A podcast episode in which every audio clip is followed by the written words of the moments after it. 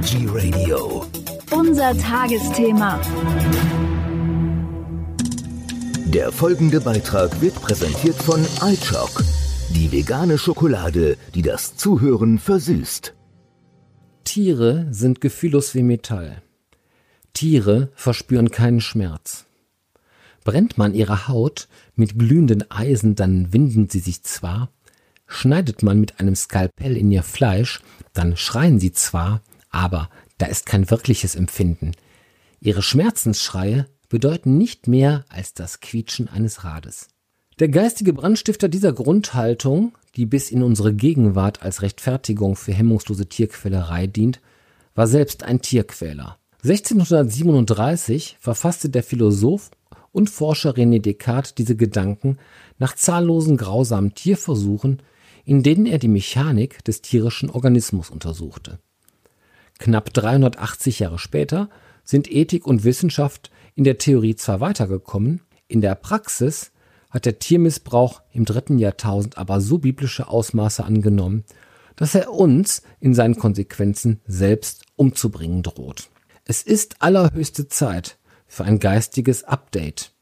Gemessen an unserem Wissen müssen Zucht, Mästung, Transport, Schlachtung, Handel und Konsum sogenannter Nutztiere nach ethischen und auch naturwissenschaftlichen Erkenntnissen als Verbrechen bezeichnet werden. Wer es nicht längst fühlt oder sogar schon weiß, möchte sich bitte informieren. Zahllose Studien belegen, dass Tiere, egal welcher Spezies, exakt dieselben Grundgefühle mit uns teilen. Angst, Freude, Schmerz, Lust, Neugier. Das ganze Spektrum gilt bereits für Fische als nachgewiesen. Und wer sich jetzt auf unseren unvergleichlichen Verstand beruft, um seinen Herrschaftsanspruch als Krone der Schöpfung zu rechtfertigen, dem sei gesagt, dass zum Beispiel Schweine hier durchaus mit Kleinkindern mithalten, ja, sie sogar übertreffen können. Abgesehen davon, dass niemand Vorschulkinder schlachten würde, stellt sich hier also die grundsätzliche Frage, darf man jemanden ermorden, nur weil er, sie möglicherweise über eine andere Art von Verstand als wir selbst verfügt? Wohin diese Haltung im Extremfall führen kann, lehrt uns der Nationalsozialismus und brachte in der Folge der jungen Bundesrepublik den Begriff der Würde ins Grundgesetz. Zu Recht sollte diese Würde des Menschen unantastbar sein.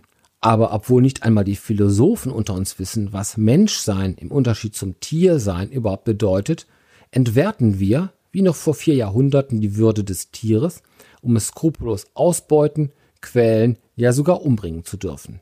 Zusätzlich zu unserem Nichtwissen, was das Menschliche eigentlich ausmacht, leisten wir uns das wenige, was wir bereits über uns und die Tiere wissen, kollektiv zu ignorieren.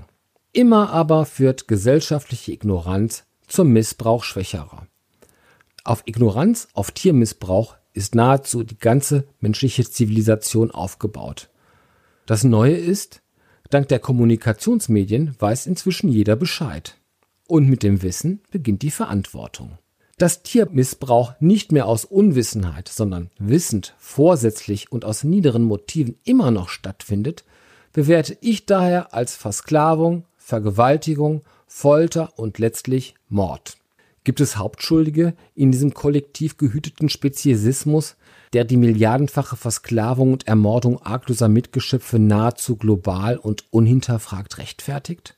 Spricht man von Mord, dann gelten allgemein die Auftraggeber als die Haupttäter. Menschen, die nur indirekt oder unwissentlich am Verbrechen beteiligt sind oder davon profitieren, werden gemeinhin weniger oder gar nicht belangt. Solange aber noch Speziesismus die zentrale politisch wie marktwirtschaftlich propagierte Weltreligion ist und somit als allgemeines Recht gilt, werden auch die Haupttäter, Fleischindustrie und Discounter, keine strafrechtlichen Konsequenzen zu befürchten haben. Aktuell erfahren wegen Corona die Schlechter die meiste Aufmerksamkeit. Die osteuropäischen Leiharbeiter seien die Opfer des deutschen Fleischlobbyismus, man sorgt sich, hat Verständnis und Mitgefühl. Aber bei aller Freude über die aktuelle Aufdeckung jahrzehntelanger bekannter sozialer Missstände, zu behaupten, dass es den Arbeitern schlechter ginge als den geschlachteten Tieren, wie es in einigen Pressemitteilungen heißt, ist eine Farce, deren Dummheit und Empathielosigkeit nicht überboten werden kann. Auch wenn im Herkunftsland oder der Familie eines Schlechters sozial oder finanziell alles schiefgelaufen sein mag, ist dieser Vergleich absurd. Im Unterschied zum Leiharbeiter beginnt das Leben eines Schweines mit der Vergewaltigung der Mutter. Ohne Betäubung kastriert, verbringt das Baby die ersten und letzten Wochen mit seiner in Gitterstäben eingezängten Mama, um danach in einem stinkenden, fensterlosen Kerker bis zum Beginn seiner Jugend sechs Monate gemästet zu werden. Der einzige Kontakt zur Außenwelt ist der Weg zum Schlachthof. Da wird der Teenie dann entweder in kleineren Betrieben mit Elektroschocks betäubt oder professioneller im großen Stil zunächst mit Kohlendioxid vergast. Diese Vergasung ist qualfaul, dauert lange und funktioniert nicht immer, aber Kohlendioxid ist billig. Und weil zum Beispiel Clemens Tönnes seine mühsam ersparten 2,4 Milliarden Euro Privatvermögen zusammenhalten muss, landet aus finanziellen Gründen so mancher tierischer Teenager ohne Betäubung im Brühbad. Aber auch wenn Schlachthofarbeiter nur Angestellte krimineller Sub-Sub-Subunternehmer und so letztlich die ärmsten Handlanger einer Handvoll superreicher Flasch- und Agrarmogule wie Clemens Tönnis und Joachim Ruckwied sind, obwohl die zumeist osteuropäischen Schlechter nur die allerunterste Schicht, den Sumpf unseres teuflischen Wirtschafts- und Tierqualsystems ausmachen, sind sie, gemessen an dem, was jeder Einzelne individuell, konkret in seinem Arbeitsalltag den Tieren antut, nur in zweiter Linie Opfer, in erster Linie aber zumindest Mittäter. Während wir die finanziell besser gestellten Zulieferer, also Züchter und Mäster, ebenfalls getrost in die Reihe der Mittäter einordnen können, ist die Frage nach der Schuld des Verbrauchers etwas komplexer.